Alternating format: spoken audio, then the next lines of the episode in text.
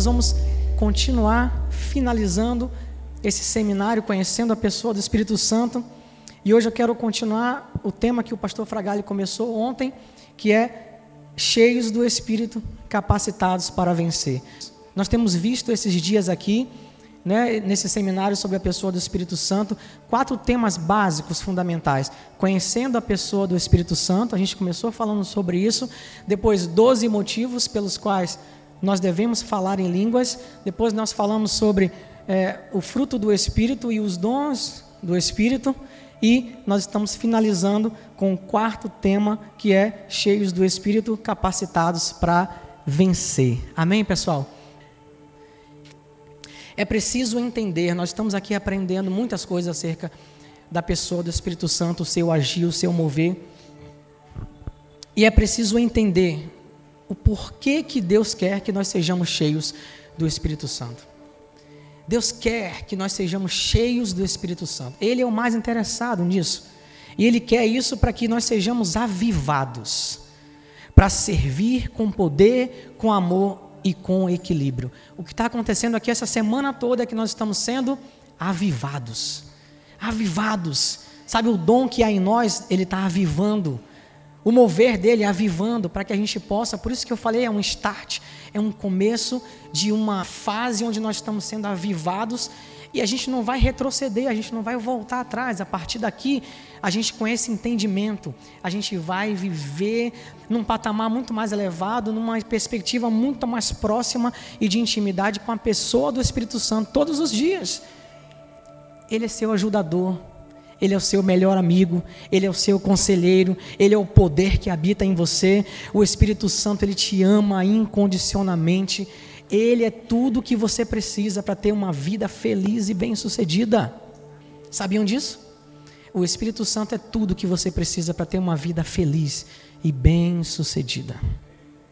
A primeira carta aos Coríntios, capítulo 14. Vamos ler a partir do versículo 22, diz assim: Portanto, as línguas constituem um sinal, não para os que creem, mas para os que não creem. A profecia, no entanto, não é para os que não creem, e sim para os que creem. Assim, se toda a igreja se reúne no mesmo lugar e todos se puserem a falar em línguas, no caso de entrarem pessoas não instruídas ou não crentes, será que não vão dizer que, são, que estão loucos? Porém, se todos profetizarem e entrar ali um não crente ou não instruído, ele será convencido por todos e julgado por todos.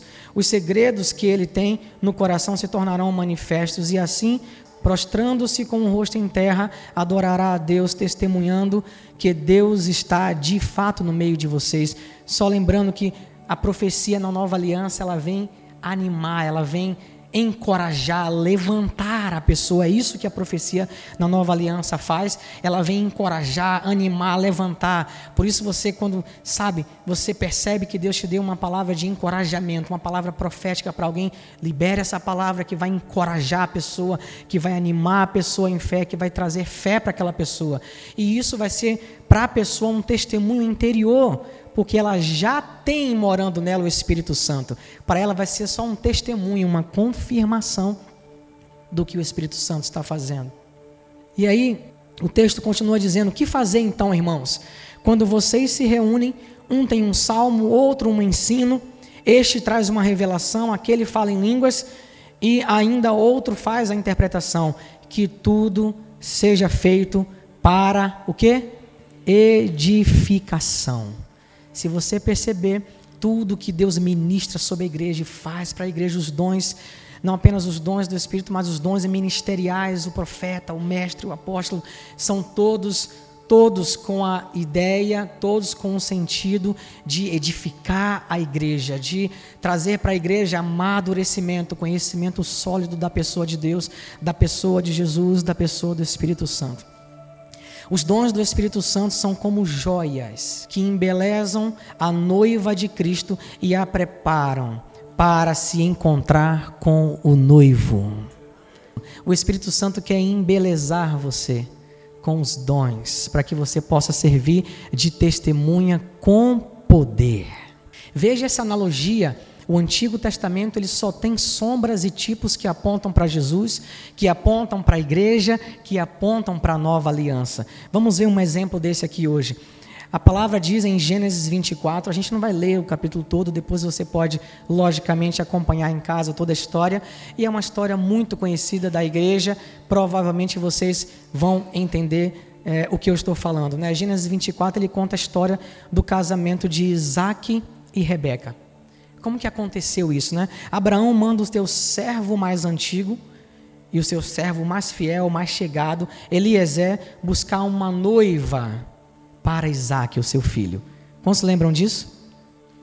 Ele manda Abraão, chama o servo dele Eliezer e fala: Olha, você vai buscar uma noiva para Isaac, meu filho, o filho da promessa. Aqui você já percebe três personagens, então, nessa, nessa história contada em Gênesis: o Abraão, o pai, Isaac, o filho amado, o filho da promessa, e Eliezer, o servo fiel e procurador né, do pai, aquele que foi enviado para procurar a noiva para o filho. Veja uma chave importante aqui. Ó. A palavra, o nome Eliezer, que no grego é Lázaro, quer dizer Eli, o Senhor. Ezer, ajuda. Se você for juntar isso, você vai ter Eliezer um nome. O Senhor é meu ajudador ou o Senhor é minha ajuda. É um nome lindo, né? Não é muito mais utilizado hoje, mas o significado do nome é lindo, né? O Senhor é a minha ajuda, o Senhor é o meu ajudador. Esse foi o servo que foi enviado. Então, o pai, Abraão, mandou o ajudador, Eliezer, encontrar uma noiva para o seu filho Isaac. E surge aí nesse enredo, nessa história, uma nova, um novo personagem, Rebeca, a noiva. Ela foi convencida por Eliezer a se casar com Isaac sem nem ter visto ele antes. Vocês estão começando a perceber uma alegoria que tem tudo a ver com o que acontece hoje aqui, pessoal? O pai Abraão, o nosso pai celestial. Isaac, o filho da promessa, um tipo de Jesus nessa história aqui. O Espírito Santo que vai em busca da noiva. O Espírito Santo que veio em busca da gente e nos convenceu a se casar com Jesus. O Espírito Santo ele continua a fazer isso. Ele continua a fazer isso. Ele quer que nós tenhamos revelação plena, entendimento perfeito da pessoa de Jesus, de quem Ele é, de que nós somos a noiva amada dele, cuidada, querida, nós somos a noiva dele. E Ele quer que a gente tenha íntima, sabe, íntima comunhão com Jesus, com o Pai e com a pessoa do Espírito Santo. Essa história é linda, mas se você for ver pela perspectiva da nova aliança, é uma história de sombras e tipos que aponta para nós, para a igreja, que aponta para Jesus, que aponta para o Espírito Santo e o nosso relacionamento com o Senhor Jesus Cristo e com o nosso Pai. Amém, pessoal? Através da pessoa do Espírito Santo. Quando eu digo que Ele é seu ajudador, Ele é o seu melhor amigo, Ele está com você todos os dias, Ele é o poder que você precisa para vencer, Ele é o poder que você precisa para acordar, levantar todos os dias e ser bem sucedido naquilo que você precisar. Acredite, Ele é dunamis dentro de você. Por isso é, é importante saber que Deus nos escolheu e nos chamou, mas Ele não força ele não força a gente a, a, se casar com Jesus. Ele não forçou, assim como Eliezer não forçou. Ele convenceu. Ele convenceu. Nós precisamos também escolher e aceitar a escolha de Deus. Quantos aqui já escolheram? Já aceitaram a escolha de Deus? Sabe por que você fez isso? Porque o Espírito Santo convenceu você. O Espírito Santo convenceu você e ele trabalha em você para que você conheça cada vez mais e mais e tenha a revelação plena de quem é Jesus, de quem Deus realmente é e de quem nós somos nele. Amém? Então a Bíblia nos diz que Eliezer, olha quando aconteceu, quando ela se convenceu, Eliezer, então, como um sinal do noivado, colocou sobre Rebeca uma série de enfeites. Um pendente no nariz, a gente conhece hoje como piercing, braceletes, pulseiras, roupas novas e outras joias de ouro tipifica a natureza divina e prata, uma redenção que estava acontecendo ali espiritualmente, profeticamente falando. Quando eu digo para vocês que o Espírito Santo quer nos enfeitar, como se enfeita uma noiva com, sabe, com seus dons, você precisa entender que através disso ele está nos preparando, nos embelezando, nos capacitando. Porque um dia a gente vai, a gente vive, a gente vive na dimensão do cuidado de Deus, da intimidade com Deus, mas um dia a gente vai, essa noiva, essa igreja, vocês sabem, vai se encontrar com o noivo.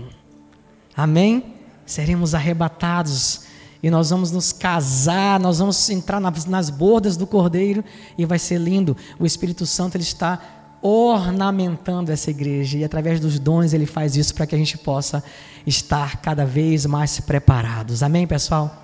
Ele faz isso, não é no nosso esforço, mas é, sabe, no trabalho dele por nós, no trabalho que ele faz em nossas vidas por nós, para que cada vez nós tenhamos mais intimidade, comunhão, comunhão perfeita com o nosso Pai. Amém? Você está comigo? É isso aí. Veja o que diz a segunda carta a, a Timóteo, capítulo 1. Vamos ler os versículos 6 e 7. Diz assim: Por esta razão, venho lembrar-lhe que reavive reavive o dom de Deus que está em você pela imposição das minhas mãos. Porque Deus não nos deu espírito de covardia, mas de poder, de amor e de moderação. Quando eu digo que essa semana inteira é um start, é um avivamento, sabe? O Espírito Santo está nos fazendo lembrar, ele quer que a gente seja avivado. Avivado, avivado. Que a gente está recebendo aqui, sabe, uma porção de avivamento sobre a pessoa do Espírito Santo para que a gente possa, a partir disso, viver com essa consciência todos os dias. Ele está comigo, ele habita em mim. A Bíblia diz que o mesmo poder que ressuscitou Jesus dos mortos, esse mesmo poder habita em nós. É o Espírito Santo, Dunamis, ele está em nós. Aproveite disso. Eu não sei se você já teve essa experiência, mas às vezes em situações até difíceis, situações difíceis e até situações simples, se você lembrar e dizer: Espírito Santo, me ajuda. Espírito Santo, eu sei que você está comigo. Espírito Santo, eu sei que eu não estou sozinho. Me ajuda. Gente, a ajuda chega. A ajuda vem, ele resolve. Quem já passou por essa experiência aqui? Eu estou falando fisicamente, de você estar tá perdido, de você estar tá numa situação difícil, complicada, um problema, uma decisão a tomar, seja o que for, e eu me, e eu me lembrar, o Espírito Santo está comigo. Espírito Santo, me ajuda nessa nessa tomada de decisão. Espírito Santo, me ajuda sobre o que eu faço aqui. Espírito Santo, me ajuda a achar isso que eu estou procurando, que eu preciso. E a ajuda vem, as coisas se abrem, pessoal. É a consciência de que Ele está com a gente o tempo todo.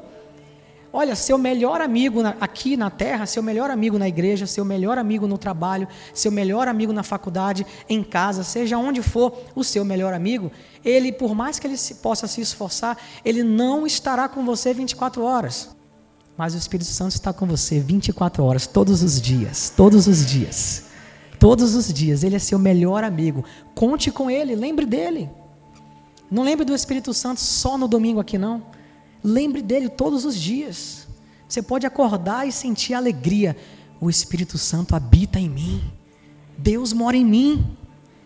Ele é a força que eu preciso para nesse dia aqui ser bem sucedido. Ele é a força que eu preciso para levantar, trabalhar e vencer e ser bem sucedido. Ele é a força que eu preciso para estudar. Ele é a força que eu preciso para instruir os meus filhos. Ele é a força que eu preciso para, sabe, ter um, um, casamento feliz, abençoado, uma família feliz, alegre, abençoada. Ele é a força que está em nós. Já está em nós. Diga, já está em mim. Isso, use isso, aproveite disso. Quando Paulo fala com Timóteo aqui, por esta razão, que razão é essa? Pela razão, por que razão ele está pedindo para que Timóteo reavive o dom que está nele? O dom que ele recebeu, inclusive através da imposição de mãos de Paulo. Que razão é essa? Vamos ver né, o versículo, a gente leu aqui 6 e 7, vamos ler o versículo 4. Olha a razão aqui, ó. ele diz: Lembro das suas lágrimas e estou ansioso por ver você, para que eu transborde de alegria. É como se Paulo estivesse dizendo: Eu sei que você tem tido muitas lutas, Olha, se ele disse, Eu lembro das tuas lágrimas, no contexto imediatamente anterior ao, ao texto que ele diz, Reavive o dom que há em você, e ele fala, Por esta razão, é porque ele sabia que Timóteo estava passando por um momento difícil, de lágrimas. Então é como se Paulo estivesse dizendo assim: Eu sei que você tem tido muitas lutas está derramando lágrimas, então reavive o dom de Deus que está em você pela imposição das minhas mãos, porque Deus não nos deu espírito de covardia, mas de poder, amor e de moderação. Esses dons que o Espírito Santo está trazendo sobre mim, sobre você, sobre a igreja, a gente tem que lembrar que a gente pode fazer uso, a gente deve fazer uso Nesse momento aqui em que Paulo estava falando para Timóteo, ele estava passando por um momento de lágrimas, de dificuldade. Gente, a gente passa por situações assim no mundo. Jesus disse isso, a gente tem aflições. Mas a gente pode ter bom ânimo porque ele venceu o mundo. Ele tem, ele colocou em nós o seu Espírito Santo e a gente pode na força do Espírito, a partir da vitória de Jesus, vencer. Ele olha por aquele momento ali, por esta razão eu digo para você, Timóteo, reavive o dom que você, aviva isso aí que há em você. Que dom é esse que ele estava falando sobre Timóteo reavivar nele? Vamos ver um pouco mais. Primeiro, a palavra covardia que ele, que ele usa aqui, né, em muitas traduções, medo. Deus não, não nos dá espírito de medo, é importante você lembrar disso, saber disso, mas de poder, dunamis, que eu disse que habita em você. Esse poder do Espírito Santo é dunamis. Amor, ágape, amor que vem de Deus, amor que é de Deus, amor que é o próprio Deus e de moderação. Sopronismos, que quer dizer uma mente disciplinada, uma mente equilibrada, uma mente sóbria, uma mente salva da depressão, uma mente salva da angústia, uma mente salva dos pensamentos negativos porque você tem dunamis dentro de você, você tem ágape dentro de você e você tem um espírito de moderação. Como que isso acontece, pessoal? É preciso você associar pelo menos duas coisas: renovar a mente nos princípios da palavra. Nós fizemos uma série, inclusive, aqui, se você quiser ir ao podcast e aprender mais, renovação da mente e processo de santificação, para que você possa entender e ter a consciência do Espírito Santo dentro de você, da obra dele dentro de você, do mover dele dentro de você. Você precisa renovar a sua mente nos princípios da palavra e você precisa reavivar o dom de Deus que há em você. O apóstolo Paulo trata o medo como um espírito, você viu? Um espírito de covardia, um espírito de medo. E ele mesmo diz que o espírito oposto é o espírito de poder, amor e moderação, uma mente sadia. Oposto ao espírito do medo, oposto ao espírito de covardia, o espírito de poder, porque a gente sabe que habita em nós dunamis. Pessoal, que essa semana você possa entender e levar para a sua vida inteira que não há nada no universo, não há nada mais poderoso do que o Espírito Santo, não há nada mais poderoso do que Deus. E esse poder todo habita em você habita em você. Isso é lindo, pessoal. Isso é muito lindo. Esse poder habita em você, está em nós. Está disponível para nós, a gente pode usar, a gente pode se lembrar, a gente pode viver com a consciência plena de que Ele está com a gente todos os dias. Eu estou dizendo isso repetidamente porque, por conta da, sabe, da correria do dia a dia, por conta muitas vezes da vida acelerada, a gente às vezes passa a semana nessa aceleração da vida, cuidando de tantas coisas, e a gente não lembra de coisas tão básicas, especiais e poderosas, que a presença de Deus está com a gente, onde quer que a gente esteja. É só comigo que acontece isso? Ou você também já se pegou nisso? Numa semana acelerada, você nem lembrou. Você não lembrou do Espírito Santo, você não lembrou de Deus, de Jesus, você não lembrou da palavra, você não tirou um minuto para orar, para ter comunhão com Deus, para ir à palavra. E eu não estou falando aqui que você deve sentir peso com isso, ou se sentir culpado, como a religião faz com muitas pessoas, como o legalismo faz com muitas pessoas. Ah, eu não orei essa semana, não, não fui à palavra, eu não, eu não, sabe, não tive comunhão com Deus através de um meu devocional essa semana, então eu estou em pecado, é um peso sobre a sua vida. Não. Você não deve sentir peso ou nada disso, você devia sentir falta, só isso. Sentir fome, sentir sede, porque você só não se alimentou espiritualmente aquela semana como deveria, só isso. Não sinta peso, não sinta culpa, só sinta falta. Assim como a gente sente falta quando para de comer, né? O corpo avisa logo, né?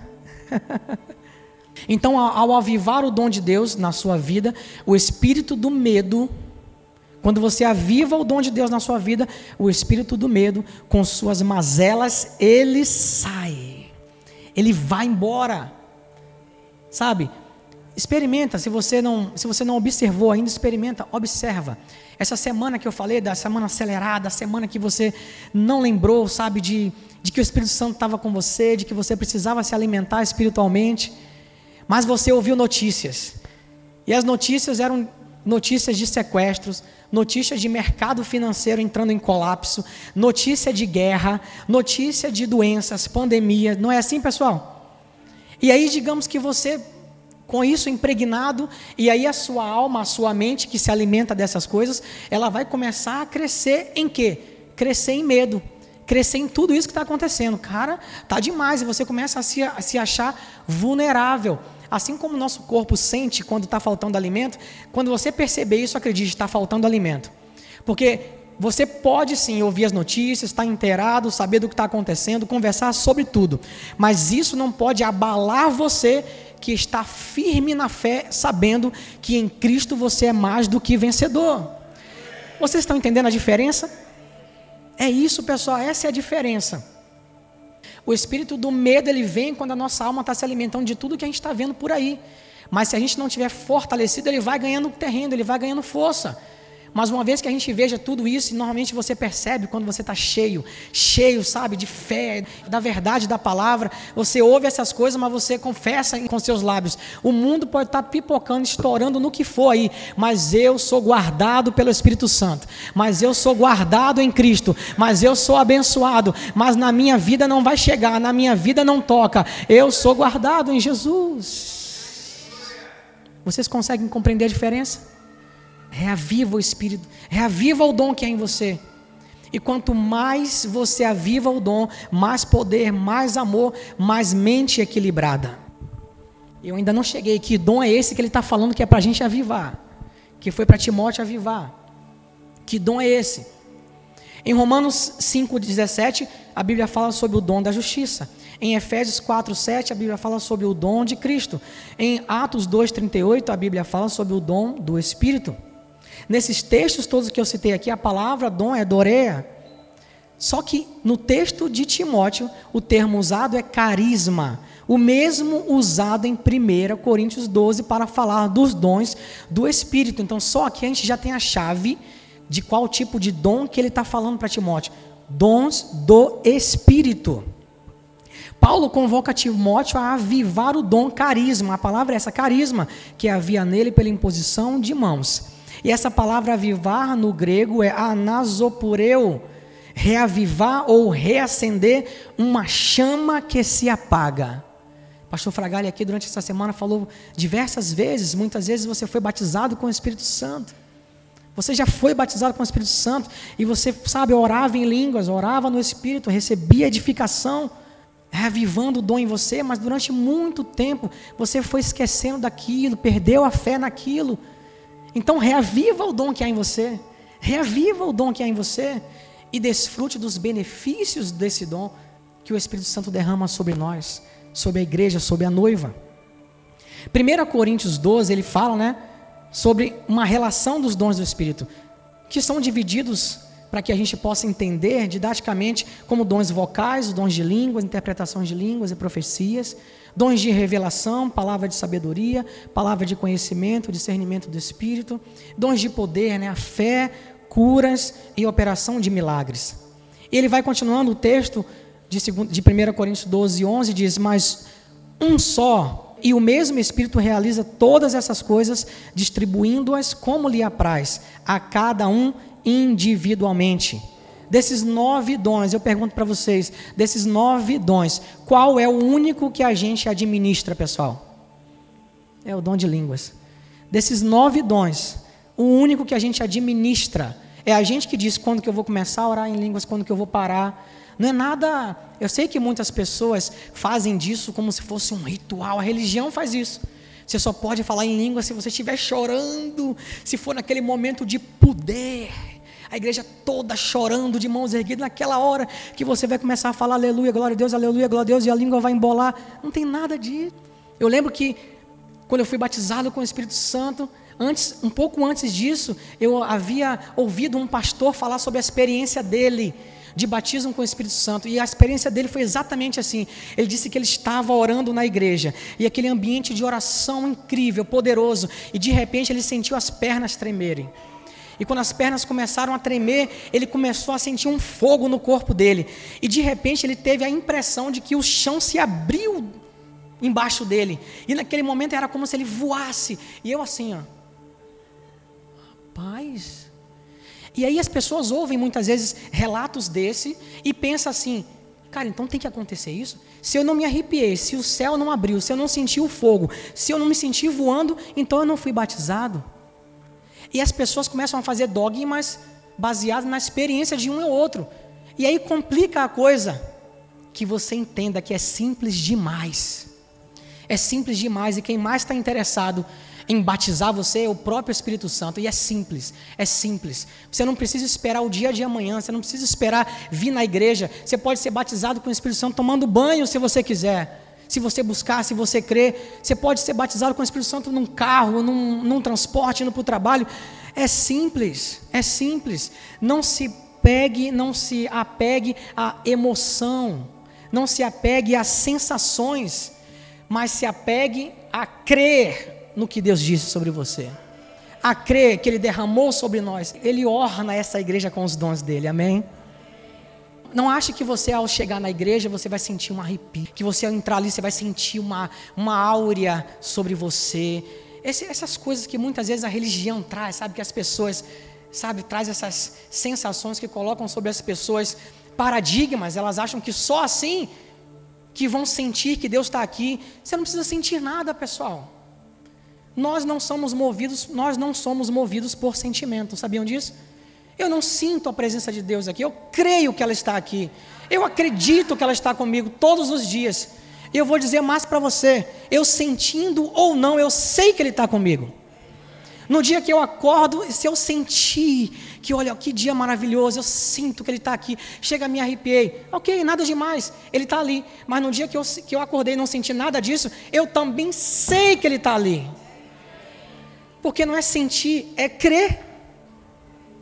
Vocês estão compreendendo?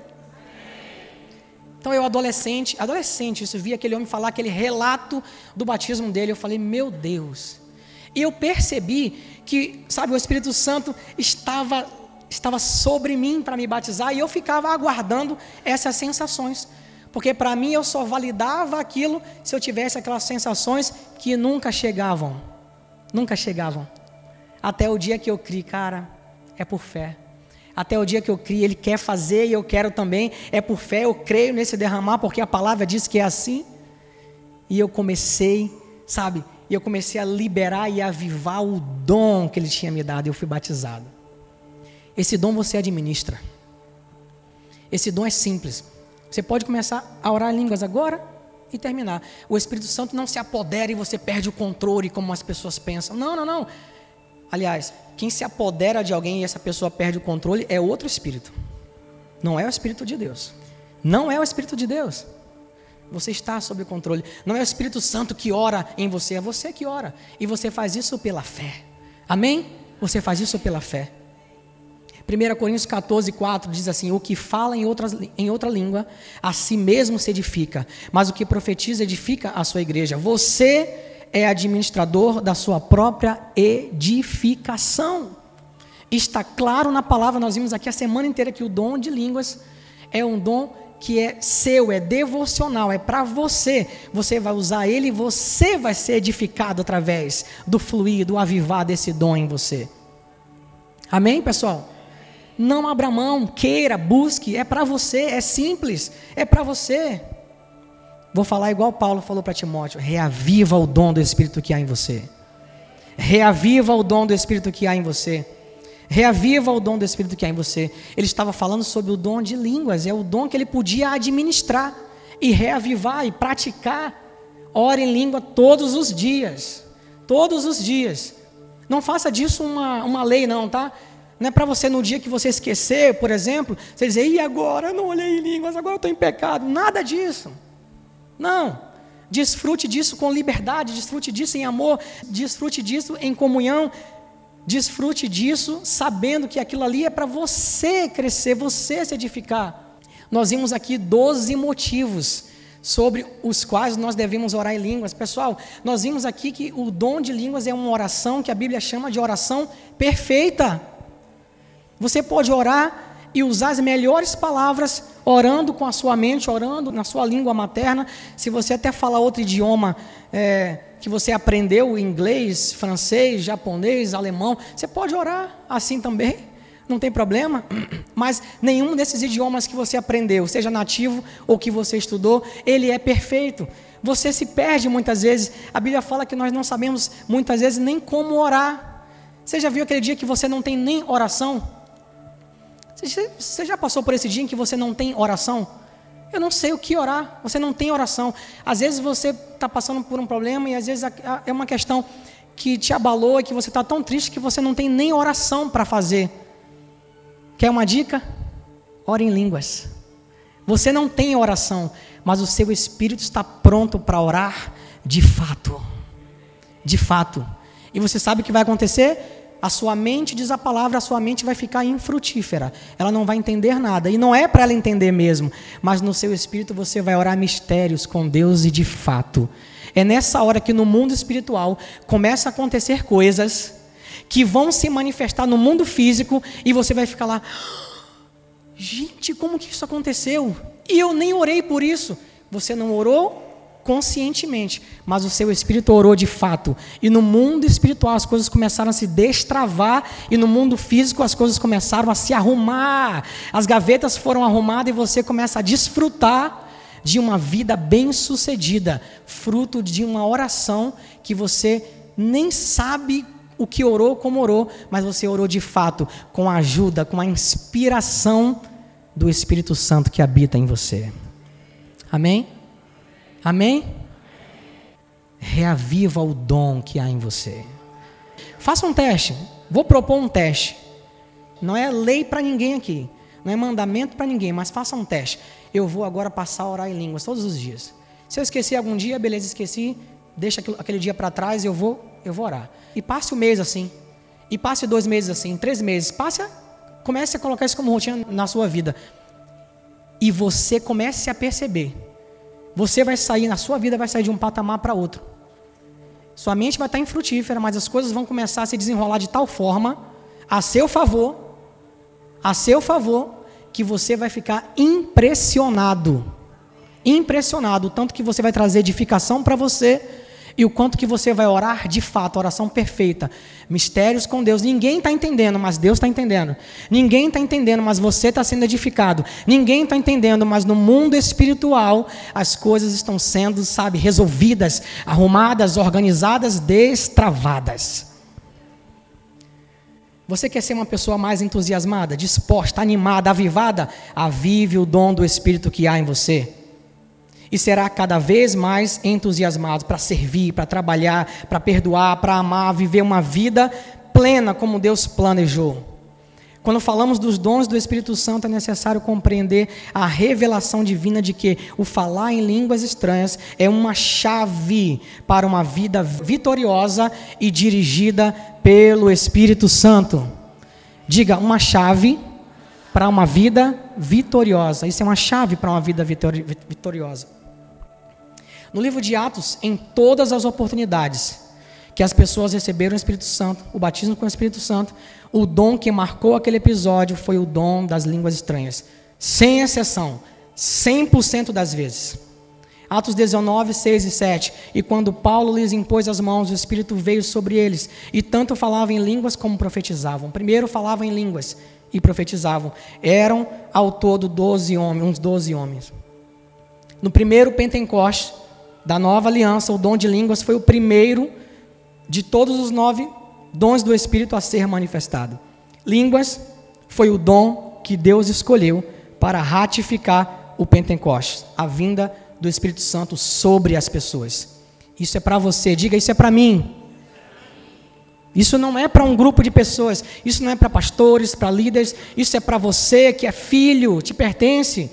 Você imagina que Deus quer que um grupo de pessoas, imagina, Deus quer que um, só um grupo de pessoas tenha esse privilégio de ter essa chave de edificação pessoal, E essa chave de uma vida vitoriosa através da oração do Espírito. Você consegue imaginar que Deus quer isso só para um grupo de pessoas?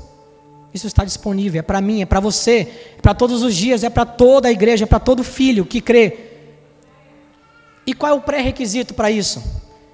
Ah, você tem que fazer um seminário, você tem que ser crente há não sei quantos anos, você tem que ser da nova igreja e ter feito a, a nova college, você tem que orar tantas vezes por dia. Não há nenhum desses pré-requisitos. O pré-requisito é único. Crê somente, creia, creia. Nós fazemos isso, pessoal, pela fé. Pela fé. Deixa ele te inspirar e creia pela fé. O apóstolo Paulo afirmou em Romanos 8, 26, que não sabemos orar como convém. Aquilo que eu acabei de falar aqui, muitas vezes a gente não tem oração, a gente não sabe como orar. Não sabemos orar como convém, mas o Espírito Santo nos auxilia a orarmos de modo perfeito através do dom de línguas. Portanto, é impossível orar em línguas e não estar em linha com a vontade perfeita de Deus. Quer orar em linha com a vontade perfeita de Deus? Ore em línguas. Não tem erro. Não tem erro. Mateus 16, de todos os possíveis dons do Espírito Santo, Jesus citou as línguas como um sinal que acompanharia todo aquele que crer. Línguas não são para expulsar demônios, colocar principados e potestades abaixo, mas são para edificação pessoal. A carta aos Coríntios diz isso. Atos 2, no livro de Atos 2, no versículos de 1 a 4, diz assim: Ao cumprir-se o dia de Pentecostes, estavam todos reunidos no mesmo lugar. De repente veio do céu um som, como um vento impetuoso, e encheu a casa onde estavam assentados. E apareceram distribuídas entre eles línguas como de fogo, as quais pousaram sobre cada um deles. Todos ficaram cheios do Espírito Santo e começaram a falar em outras línguas, segundo o Espírito lhes concedia que falasse. Perceba que não foi o Espírito Santo que falou no lugar deles, ou através dele, mas foram eles que falaram debaixo da inspiração do batismo com o Espírito Santo. Foram eles que falaram, porque falar em línguas é um ato de fé. Tem muita gente pregando por aí que nesse episódio as línguas que foram vistas foram línguas conhecidas línguas conhecidas. Nesse episódio, em outros episódios em que a Bíblia traz a manifestação do dom de línguas, não são línguas idiomáticas. Gente, como que pode ser línguas idiomáticas? Se a Bíblia fala que são mistérios que ninguém entende. Se fossem idiomáticas, qualquer pessoa em qualquer idioma iria entender. São mistérios que ninguém entende, somente Deus. Não dá para rasgar esse versículo. É muito claro. O que estava acontecendo naquele episódio em que as pessoas confundem isso é que as pessoas estavam falando, orando em línguas, e a Bíblia fala que as pessoas que estavam ali ouvindo, isso serviu como sinal para que eles pudessem crer no poder. As pessoas que estavam ali ouvindo, eles ouviam falar no, na sua própria língua. O que aconteceu ali é que é como se eu estivesse orando em línguas, eu, eu, digamos que eu estou orando em línguas aqui. E André, digamos que André é francesa. André é francesa, Bianca é alemã. E o Marcelo é judeu. E aí eu estou orando aqui em línguas, e enquanto eu estou orando em línguas, ela está ouvindo em alemão, ele está ouvindo em hebraico, aramaico, e ela está ouvindo em francês. O próprio Espírito Santo está fazendo esse milagre de interpretar para que eles ouçam e vejam as maravilhas de Deus e compreendam no idioma deles. Mas não que eram línguas idiomáticas que estavam ali, eles estavam ouvindo na língua deles para compreenderem e para ouvirem as maravilhas de Deus. Por isso, um sinal de poder no texto que a gente leu inicialmente, para aqueles que ainda não creem, não, não acreditam. Um sinal de poder, o milagre foi espetacular. Estão compreendendo? Deus é poderoso. Falar em línguas é um ato de fé. O Espírito Santo não faz você falar, ele, ele inspira, encoraja, mas não força. Por isso, se você falar hoje, mas não der continuidade amanhã, o fluir das línguas cessa. É aquilo que eu falei. Você foi batizado, você avivava aquele dom. Por isso que Paulo falou para Timóteo: aviva o dom. Por isso que essa semana nós estamos aqui para lembrar para você que estava esquecido disso. Todos os dias, avive, reavive o dom que há em você. Sabe por quê? Porque a gente sabe que os benefícios a serem desfrutados através dessa oração perfeita, segundo a Bíblia, são diversos os benefícios para sua própria edificação, amadurecimento, crescimento e para que na sua vida as coisas comecem a acontecer de forma milagrosa sem você nem entender. É Deus operando, é você orando perfeitamente e o Espírito agindo, inspirando você. Pessoal, quantos querem isso? Eu digo mais uma vez, está disponível, é para você, é para todos. Atos 2, 5 a 11 diz assim: Estavam morando em Jerusalém judeus, homens piedosos, vindos de todas as nações debaixo do céu. Assim, quando se fez ouvir aquela voz, afluiu a multidão, que foi tomada de perplexidade, porque cada um os ouvia falar na própria língua. Isso que eu expliquei aqui agora, nesse texto aqui de Atos.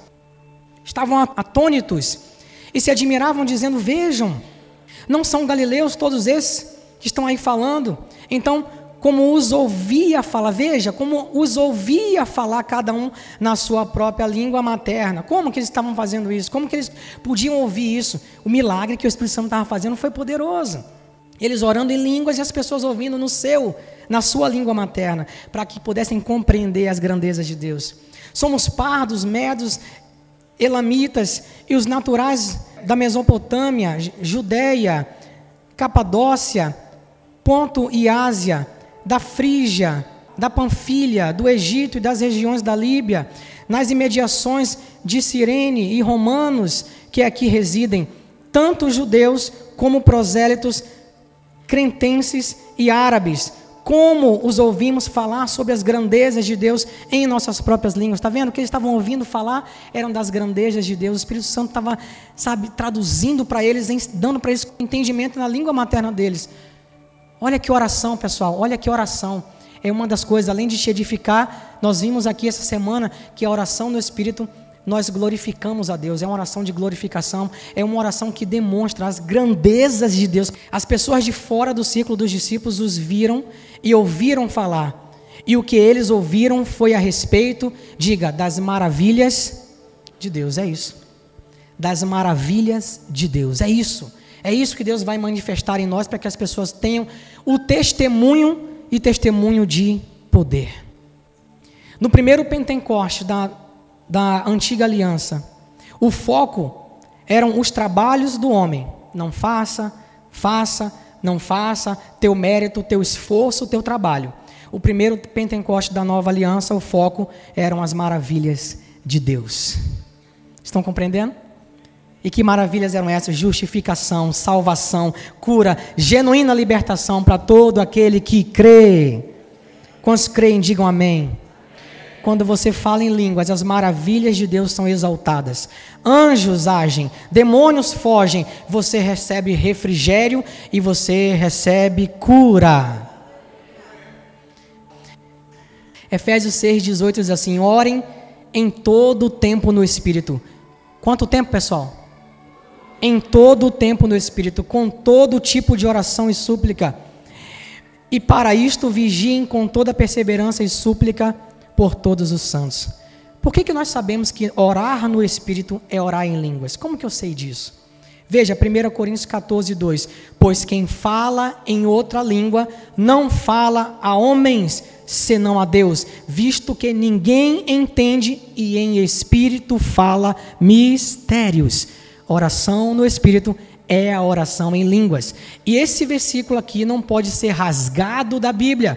Ele diz expressamente que não se fala homem, ninguém entende, é mistério com Deus. Não tem como ser línguas idiomáticas. Amém, pessoal?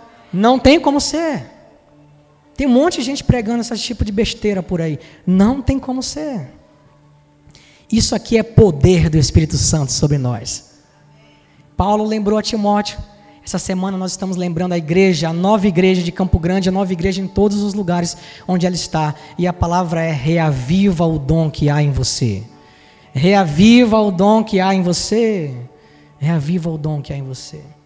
Segundo aquele texto de Efésios, eu preciso orar em línguas com perseverança todos os dias, sem desanimar. Orem todo o tempo no Espírito com toda perseverança. João 7, 37 a 39 diz assim: No último dia, o grande dia da festa, Jesus se levantou e disse em alta voz: Se alguém tem sede, venha a mim e beba. Quem crê em mim, como diz a Escritura, do seu interior fluirão rios de água viva. Isso ele disse a respeito do Espírito. Isso ele disse a respeito do Espírito, que os que nele crescem havia de receber, pois o Espírito até aquele momento não tinha sido dado, porque Jesus não havia sido glorificado. Jesus fez um convite: se alguém tem sede, venha a mim e beba. E como é que você vai a Jesus e bebe dele? Tem um dado aqui importante para você. Na festa dos tabernáculos, no último dia, o sumo sacerdote ia do templo até o poço de Siloé com um vaso de ouro para colher água viva, água corrente, não é uma água represada, água corrente. Jesus faz um convite aqui, então, falando sobre isso, fazendo uma analogia a isso que todo judeu sabia que acontecia. Todo judeu sabia que acontecia aquilo. Siloé, no grego, né? Siloé vem do hebraico Shiloá, que significa enviado. Shiloá vem de Shiló, aquele que traz a paz, a prosperidade, a tranquilidade, o descanso, a segurança. Nós vimos aqui que dentre as 12 coisas, por exemplo, de benefício de nós orarmos em línguas, é que nós entramos no descanso. Vocês lembram disso? Quem estava aqui, nós entramos no descanso. Que descanso é esse, pessoal? Muitas pessoas têm dúvidas sobre isso quando a gente fala sobre descanso. Na nova aliança, que descanso é esse? Na antiga aliança, o descanso era um dia, era o sábado. Na nova aliança, o descanso não é mais um dia, pessoal. É outra coisa que tem muita gente confundindo por aí. Na antiga aliança, o descanso era um dia, era o sábado, era o Shabá. Na nova aliança, o Shabá não é um dia, é uma pessoa e o seu nome é Jesus. É nele que nós devemos descansar, é nele que nós podemos descansar. Não tem a ver com um dia, mas tem a ver com uma pessoa, e o seu nome é Jesus. Quando nós entramos em Jesus, quando nós permanecemos em Jesus, nós descansamos de fato. Por quê? Porque nós cremos que nós partimos da vitória dele, porque nós cremos que nele nós fomos justificados, porque nós cremos que nele nós fomos abençoados, porque nós cremos que nele nós fomos redimidos, porque nós cremos que nele nós fomos remidos completamente. Por isso nós descansamos na pessoa de Jesus. Agora veja a cena: o sumo sacerdote derramando a água viva sobre o altar, pedindo a Deus por salvação, por prosperidade e chuva serôdia, chuva de bênção, chuva forte. E Jesus fica de pé nessa hora, no meio do templo, e brada: Se alguém tem sede, vem a mim, beba. Quem crê em mim, como diz a Escritura, do seu interior fluirão rios de água viva. Jesus olha para aquele fato que estava acontecendo no templo, aquela água viva que estava sendo derramada, pedindo salvação. Ele se levanta e diz: Eu sou, eu sou a salvação. É em mim que vocês têm que se apoiar. Quem crê, venha a mim e receba vida em você. Receba vida em você. Agora veja, veja, quando você ora em línguas, do seu interior fluem rios de água viva, que Jesus profetizou, e com isso seu espírito, sua alma e o seu corpo são edificados. O seu espírito é renovado, a sua alma, a sua mente é restaurada e o seu corpo é completamente vivificado. Então não espere não espere o dia de amanhã. Não espere não espere para buscar em qualquer evento especial. O melhor dia é hoje.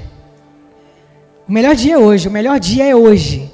O dia que ele fez, preparou para você, o melhor dia é hoje. Amém? Você pode ficar de pé? Qual é o melhor dia? É hoje. Quem é o seu descanso? Jesus. Qual é a oração perfeita? A oração no Espírito. Sejam todos capacitados a uma vida vitoriosa através do fluir do Espírito, através da oração no Espírito, da inspiração do Espírito Santo. Amém? Amém, pessoal? Feche seus olhos, Pai, obrigado.